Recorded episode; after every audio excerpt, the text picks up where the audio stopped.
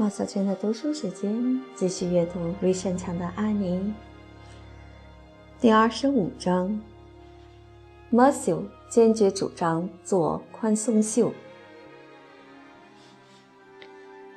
马修在厨房里如坐针毡，在十二月的一个寒冷阴沉的暮色里，他走进厨房，坐在角落的柴火箱上，脱掉他那双沉甸甸的靴子。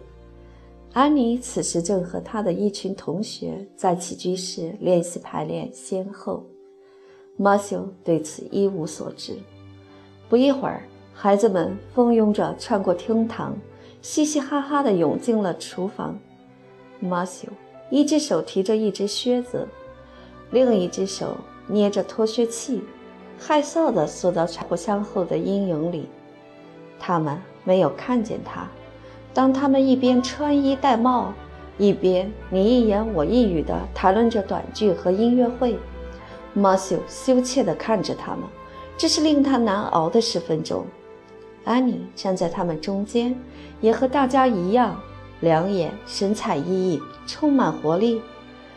可是马修突然意识到，安妮似乎与别的孩子不一样，他对此很不安。她应该和其他女孩没什么两样才对呀。安妮生机勃勃，眼睛比别的孩子更大、更亮，面容也更为秀气。就连生性腼腆、不善观察的马修也看出了这些区别。可是，马修所忧虑那点差别和这些毫无关系。那么，他究竟是什么呢？女孩们手拉着手。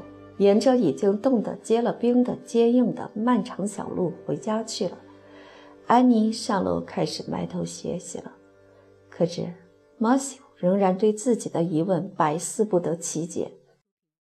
他可不敢去问 Marina，他对此肯定是嗤之以鼻。然后说：“安妮和别的孩子的不同之处就在于，别人能够保持沉默，而安妮却会唠唠叨叨地说个没完。”马修觉得他要的根本就不是这样的答案。那天晚上，马修掏出了烟斗，陷入了沉思。莫瑞娜对此极为反感。经过两个小时的吞云吐雾般苦思冥想，马修终于解决了难题：安妮穿的衣服和别的姑娘不一样。马修越是思来想去。越是觉得自己从未见安妮穿过和其他女孩相同的衣服。自从她来到绿山墙农舍，一直如此。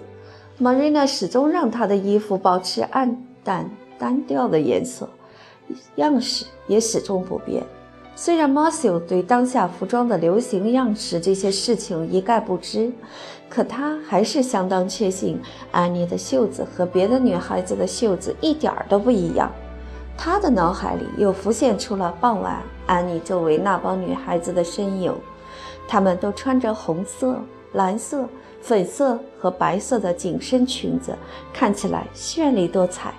他不明白 Marina 为什么总是把安妮打扮得那么朴素土气呢？当然了，这自然是很有道理的。Marina 很明智，而且是 Marina 在负责管教她。也许他有他的理由吧，但是让孩子穿条漂亮裙子，像戴安娜·巴里经常穿的那种，不是很好吗？于是马修暗自决定给安妮买一条新裙子，这肯定也不能算是多管闲事儿而遭到反对。再过两个礼拜就是圣诞节了，一条漂亮的裙子正好可以作为圣诞礼物。马修满意的吁了口气，收起烟斗，上床去了。Marina 赶紧把门窗全都打开，给屋子透透气。第二天傍晚，马修到卡莫迪去买裙子了。他下定决心要克服最大的困难，跨过最大的障碍。他心里明白，这绝对是个严峻的挑战。有些东西马修买起来不算太吃力，有时也能讨价还价。但他知道，要买一条女孩穿的裙子，那就只能对店主的话言听计从了。经左思右想，盘算到最后，马修决定到塞缪尔·劳森商店去。事实上，卡斯伯特家总是在威廉·贝尔商店买东西，这已经成了老规矩。对他们来说，简直如同参加长老教会和支持保守党一样，是一个是与非的选择题。但是，威廉·布莱尔的两个女儿经常在柜台接待顾客。马修对他们无疑是像老鼠见了猫一样，他每次都要在心里做好准备，并能快速地说出要买的东西时，才会鼓起勇气向他们提出他的要求。可是，像买裙子这件事儿是需要详细说明和商量的。如果没有个男人站在柜台后面，那怎么成呢？因此，他情愿到劳森商店去。塞缪尔和他的儿子会站柜台，那就让他轻松多了。哎呀，马修不知道，塞缪尔进来为了扩展店铺，也添了个女店员。她是塞缪尔妻子的侄女，是个充满活力的年轻姑娘，头发梳成一个向上卷的又松又高的发型，一双褐色的大眼睛滴溜溜直转。她总是无比灿烂地微笑着，让人不知所措。他穿着当下最时兴的衣服，胳膊上戴着好几只手镯，手一动，手镯便闪闪发光，还叮叮当当的响个不停。马修一见他便慌了神，光是那些手镯就把他吓得惊慌失措。愿意为你效劳，马修·科斯伯特先生。露西拉·哈里斯小姐快活讨好地问，一边用两只手拍着柜台。你们这儿有，有，嗯，比方说花园里的耙子吧？马修支支吾吾地问道。听了这话，哈里斯小姐愣住了。他确实也该觉得吃惊，居然在十二月中旬还有人问起花园里的耙子。我想可能还剩了一两把，他说。不过他们在楼上的放旧货的仓库里，我去看看。就在他离开柜台的当儿，马修鼓起勇气，决定再试试看。哈里斯小姐提着耙子回来了，她满脸笑容地问道：“今天晚上还要点别的什么吗，卡斯伯特先生？”马修装着胆子说：“哦，既然你这么说，我就要……嗯，就是……呃，看一看，买一点儿，一点干草籽儿吧。”哈里斯小姐曾经听见别人把马修·卡斯伯特说成怪人，现在他则完全肯定他是个疯子。我们店只在春天卖干草籽儿，他傲慢地解释道。现在仓库里已经没有了。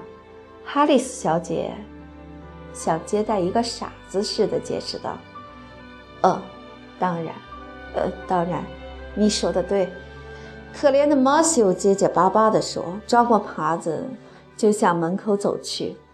可是走到了门口，才想起来还没付钱呢，便又尴尬地返回去。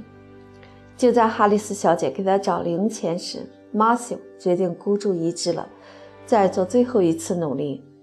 呃，如果不太麻烦的话，我想，就是说想看看，看看食堂。”白糖还是红糖？哈里斯小姐耐心地问道。“呃，哦，红糖。”马修有气无力地说。“那儿有一桶。”哈里斯小姐指着红糖说，胳膊上的手镯叮当响。“我们只有这种红糖。我，我买二十磅。”马修说：“额头上汗珠直冒。”驾车回家，走到半路，马修好不容易才让情绪平静下来。这段经历真是可怕，可这也是他该当倒霉。他想，谁叫他大逆不道的到这家店里去买东西呢？一到家，马修就赶紧把耙子藏进了工具房，红糖只好交给 Marina。红糖，玛瑞娜奇怪极了：“你犯什么傻？怎么买了这么多？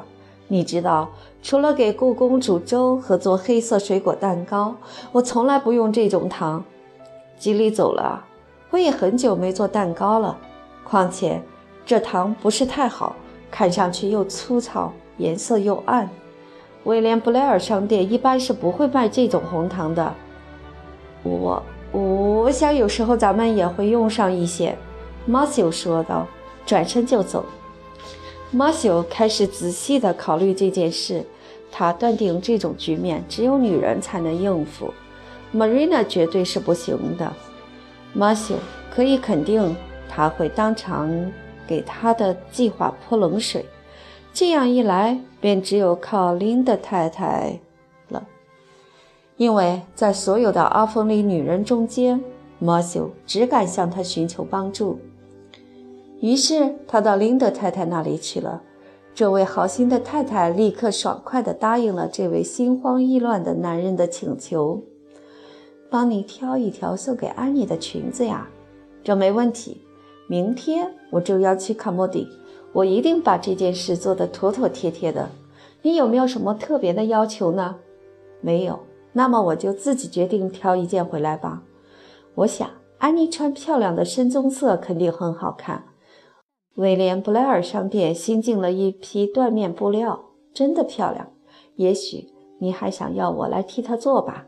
如果让玛瑞拉来做的话，也许事情很快就会露馅儿。安妮圣诞节前就会知道了，那就不能给她一个惊喜了。好吧，这事儿就包在我身上吧。不，一点儿也不麻烦。我喜欢做针线活，我就按着我侄女兼吉蕾丝的身材做吧。她和安妮的身材一模一样。哎，太感谢你了，马修说。还有，还有，我不明白。可是我想，我觉得最近人们的袖子好像和以前不一样了。如果不是太麻烦的话，我我想请你按新的样子做。你说的是宽松样式啊？当然是宽松袖。你不必再为此操心了，马修。我会按最流行的样式给他做的，琳达太太说道。马修一回去，他便自言自语道：“可怜的孩子，总算能穿件像样的衣服了，真让人高兴啊！瞧玛瑞娜都给他穿成了什么样子，简直不像话。就是这样，我好几次都想挑明了跟他说。”但我还是忍住了，因为我看得出来，Marina 才不愿意别人给她提意见呢。而且，虽说她是个老小姐，却自以为在培养孩子方面比我还在行。但是，这种情况总是有的。带过孩子的人都知道，世界上没有适合每个孩子的一成不变的教育方法。可是那些没带过孩子的人，总以为培养孩子就像比例运算法则那样简单轻松，只要把三项数字按照顺序排列起来，便会得到正确的答案。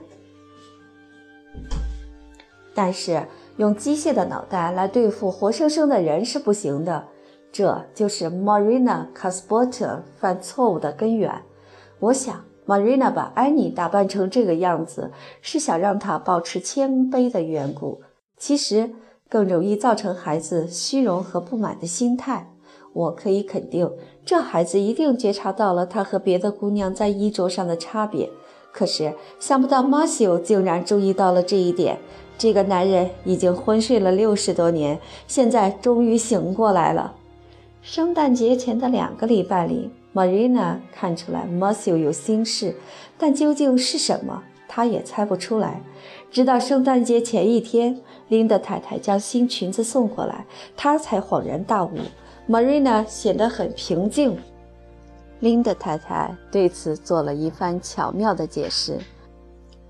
首先，Matthew 怕 Marina 做衣服会让安妮提前发现，所以才由她来做。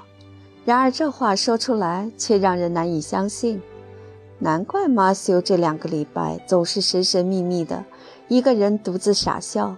玛瑞娜装出一副豁达的样子说道：“我知道他正忙着干什么傻事儿，可我得说，安妮其实不需要什么新裙子。今年秋天我已经给她做了三件暖和耐穿的好衣服，我想再多做就是浪费了。哎，光是衣服的袖子就够奢侈的了，袖子布料都够做一件紧身胸衣了。我完全可以肯定，马修这样一来就会助长孩子的虚荣心。他现在已经虚荣得像只孔雀了。不过这回他也该心满意足了。我知道，自打街上流行这些愚蠢的袖子，他就想要的不得了。尽管他只说过一次，从此以后不再提起。瞧瞧那些袖子，越做越宽松，越来越荒唐。现在他们都鼓得像气球。等到明年，所有穿宽松袖子的人进门出门都得侧着身子走了。圣诞节的早晨，人们看到的是一个洁白美丽的世界。那年的十二月，天气很暖和，人们都盼望着过一个绿色的圣诞节。但夜间，大量的雪花悄悄地飘落下来，使整个阿峰里焕然一新。安妮透过结了霜的窗户，兴奋地朝外看。幽灵的森林里的冷杉树都披上了轻软的羽毛，煞是好看。白桦树和野生樱桃树银装素裹。宽广田野里的垄沟布满了雪窝，空气中充满了一种令人愉悦的清新气息。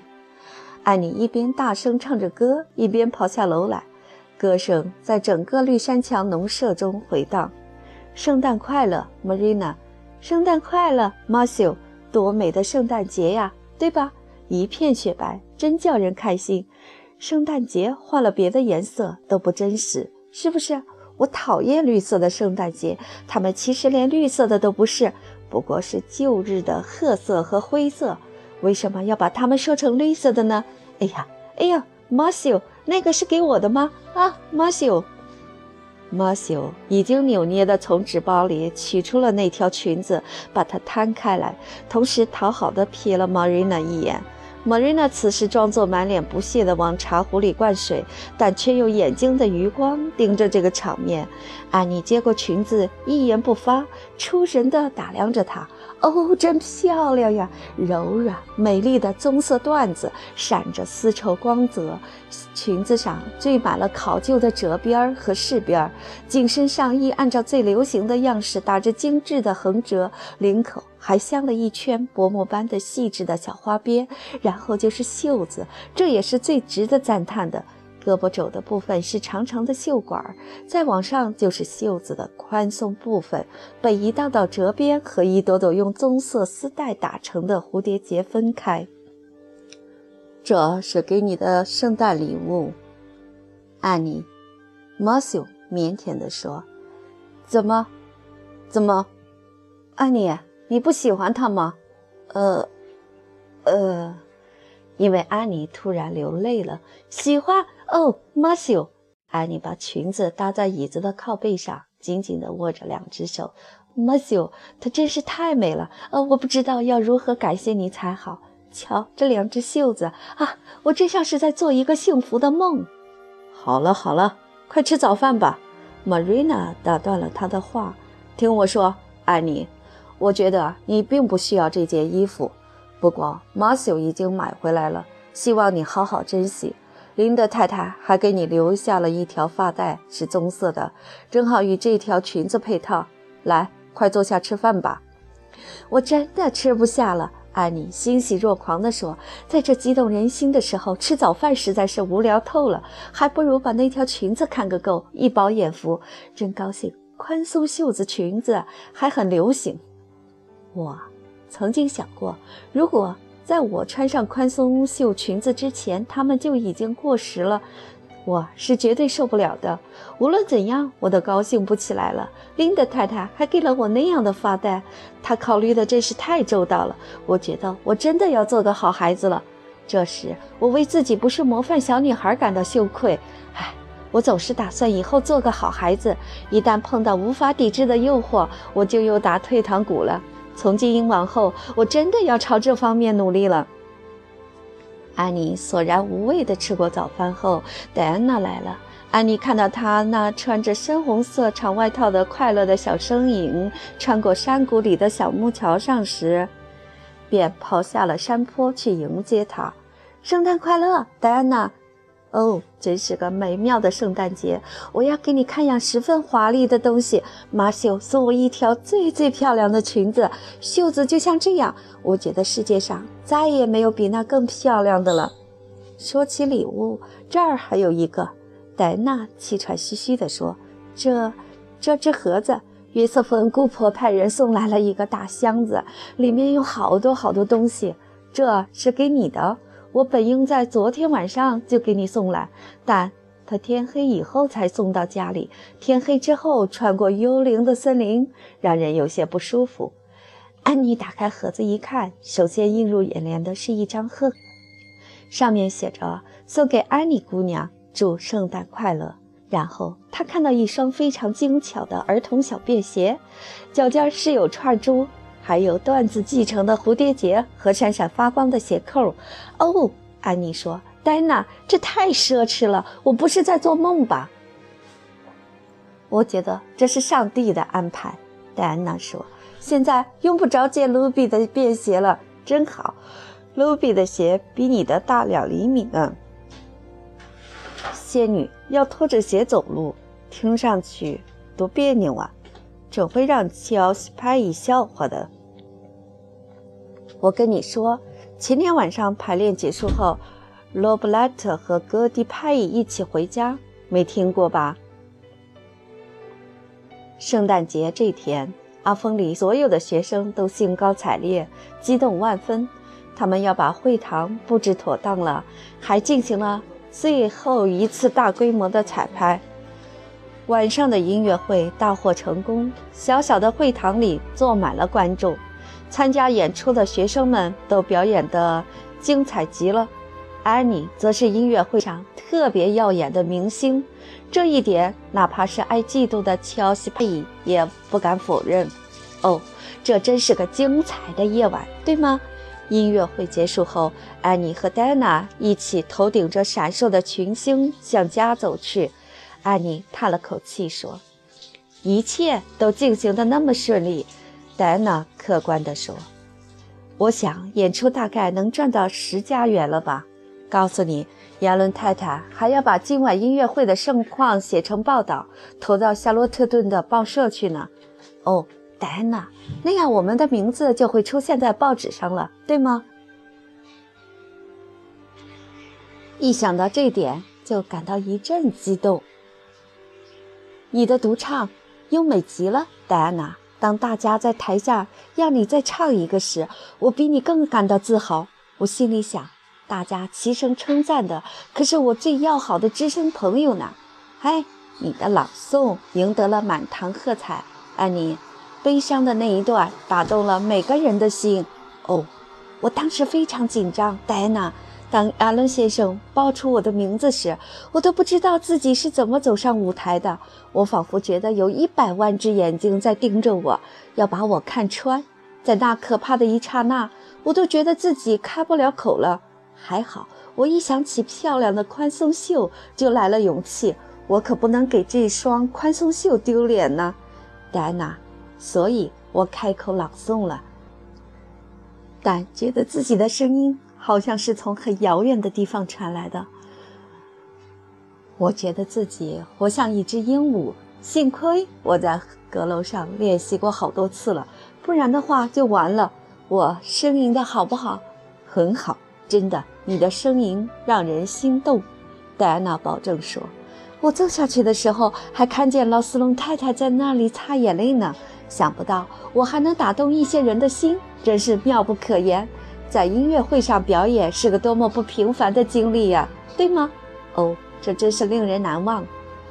男同学们的短剧也很精彩，对吗？戴安娜说：“吉尔伯特·布莱斯简直太棒了。”安妮，我真的觉得你对吉尔的态度有点太刻薄了些。慢着，听我把话说完。先后结束后，你跑下台舞台时。头发上有一朵玫瑰花掉下来了，我看见吉尔把它捡起来，放在他胸前的口袋里了。怎么样，够浪漫的？这次总该感到高兴了吧？那个人要做什么，跟我毫不相关。安妮高傲地说：“我甚至觉得连想起他都无聊。”戴安娜，那天夜里，安妮睡着以后，Marina 和 Matthew 在厨房的火炉旁坐了一会儿。二十年来，他们破天荒头一回参加了音乐会。嗨，我想我们的安妮和别人比一点儿也不逊色。Matthew 自豪地说：“是呀，的确如此。”Marina 也深有同感。Matthew。这孩子真是聪明伶俐，而且他也确实讨人喜欢。我以前还有些反对举行这场音乐会呢，不过我现在觉得他没什么坏处。总之，今天晚上我为安妮感到自豪，虽然我不打算跟她这么讲。嗯，我也为她感到骄傲，而且在她睡觉前，我已经对她说了。马修说道：“现在我们必须考虑一下，我们能为他做些什么。”玛瑞娜，我想安妮光是在阿峰里学校学习恐怕已经不够了，还得把她送去深造。我们会有足够的时间来考虑的。”玛瑞娜说：“虽然她到三月才满十三岁，不过今天晚上看到她，觉得她都要长成个大姑娘了。”林德太太把那条裙子做得长了点儿，让安妮看上去高多了。那孩子反应敏捷，学习进度很快。我想将来送她到女王专科学校去，这是我们可以为她做的最好的事情了。不过还有一两年呢，现在谈论还太早了。嗯，时断时续的考虑考虑，没啥坏处。马修说。那种事情得反复考虑很多次。